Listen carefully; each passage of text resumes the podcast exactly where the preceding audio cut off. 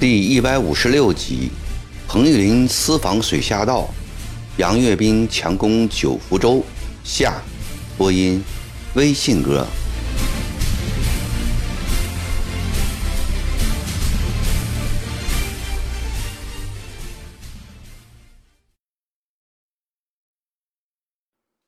趁着老伯收拾鱼篓的时候，彭玉麟用衡阳话悄悄地对刘连杰说了几句。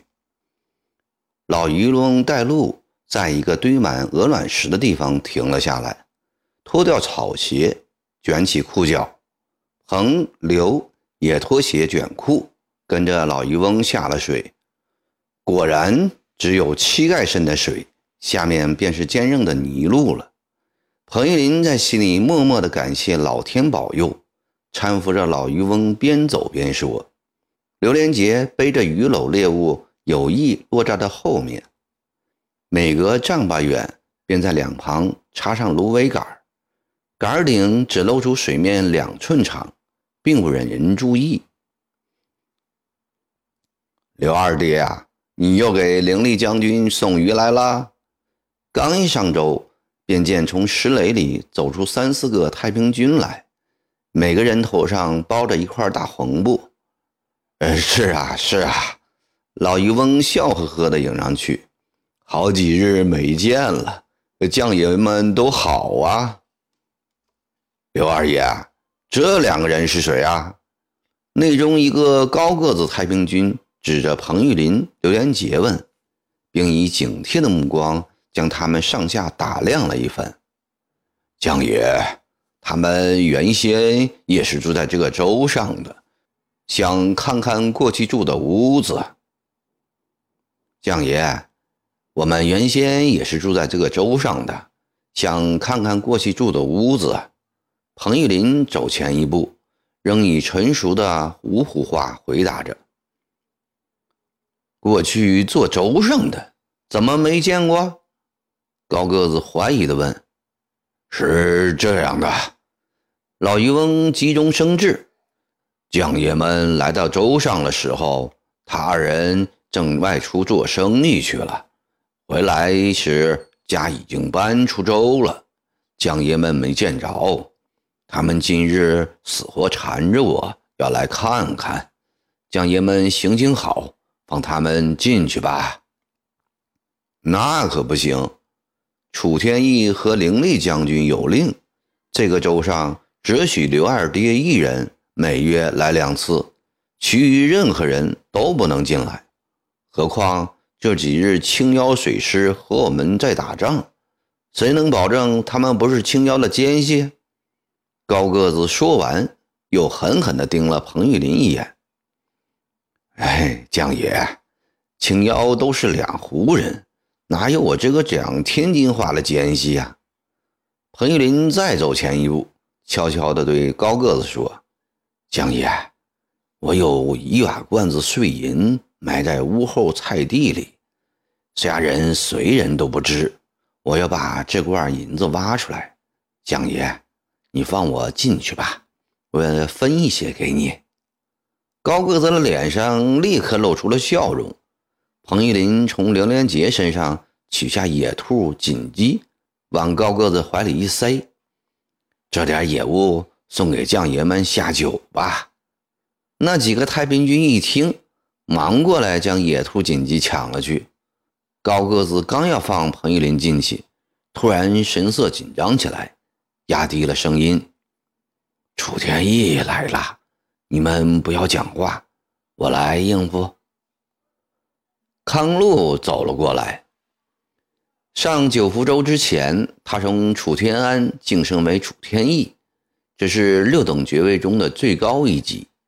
比起前几年来，康禄显得身躯宽大了些，也更觉成熟老练了。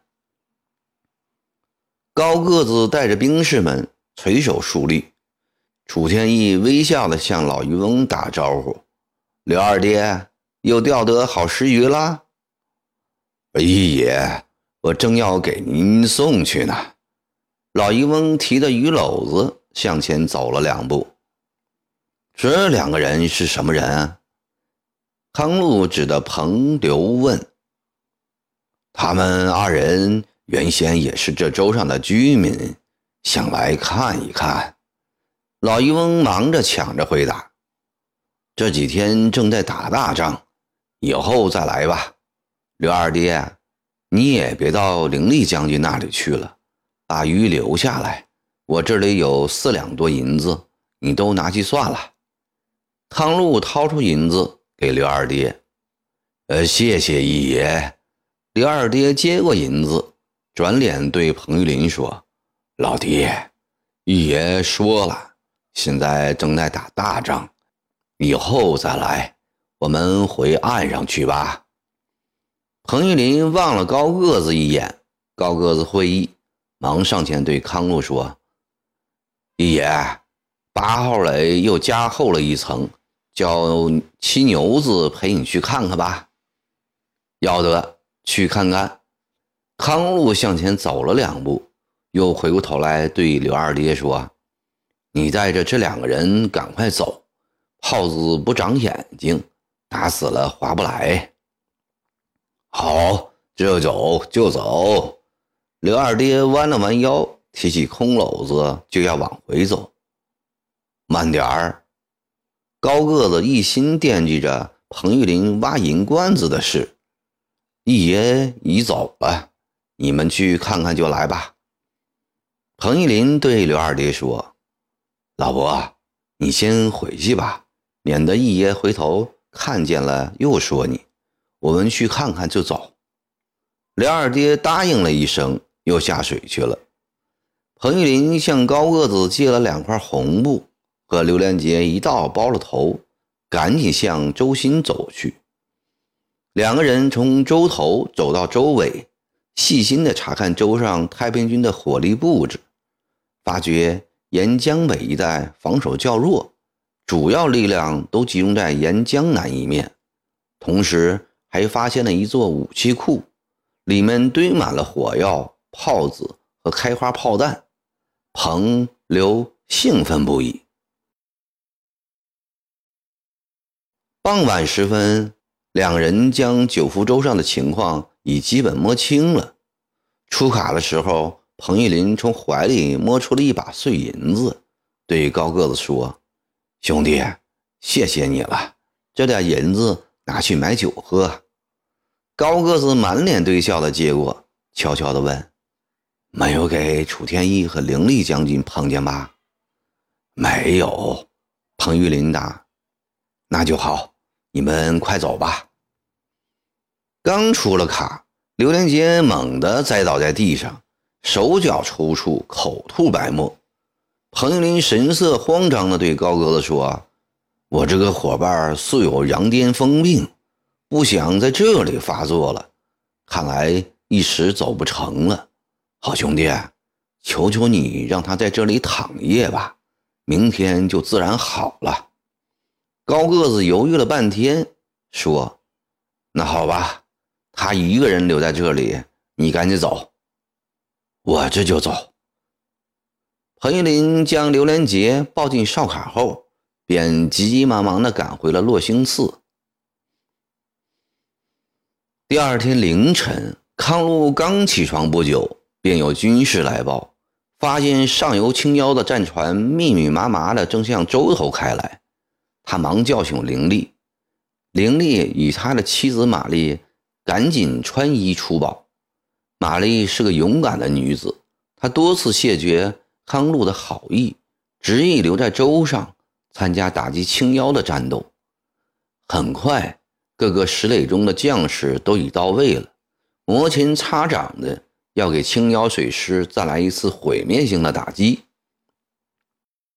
杨业兵指挥的五千水师使劲儿的向下游划去，与前两次不同，他们不从九福州的头部和南部进攻，而是绕过去，将战船集中在周围。昨天半夜，杨业兵从五千人中抽调出三百人为先锋队，乘坐十只战船。出发前，他亲自为这三百人一人敬一杯酒，鼓励他们说：“这次有人做内应，大家就放心的打，一定会成功的。”舟上爆炸声起，便奋勇冲上岸去。成功后，每人赏百两银子，有关节者升两级，白丁拨六品失职。大家都很踊跃。康禄和凌力见青妖的船改变了进攻方向，便重新部署力量，火速调派两千人移往周围。人虽然立即赶到了，但火炮却一时搬不过来。凌力着急，康禄说：“不要紧，多运点火药、炮子去就行了。”青妖并不知周围防守较弱，他们也不敢贸然进攻的。仗打起来了，周头、周尾、周南三面同时飞来湘军的炮子和开花炮弹，尤其是周尾的火力更是密集。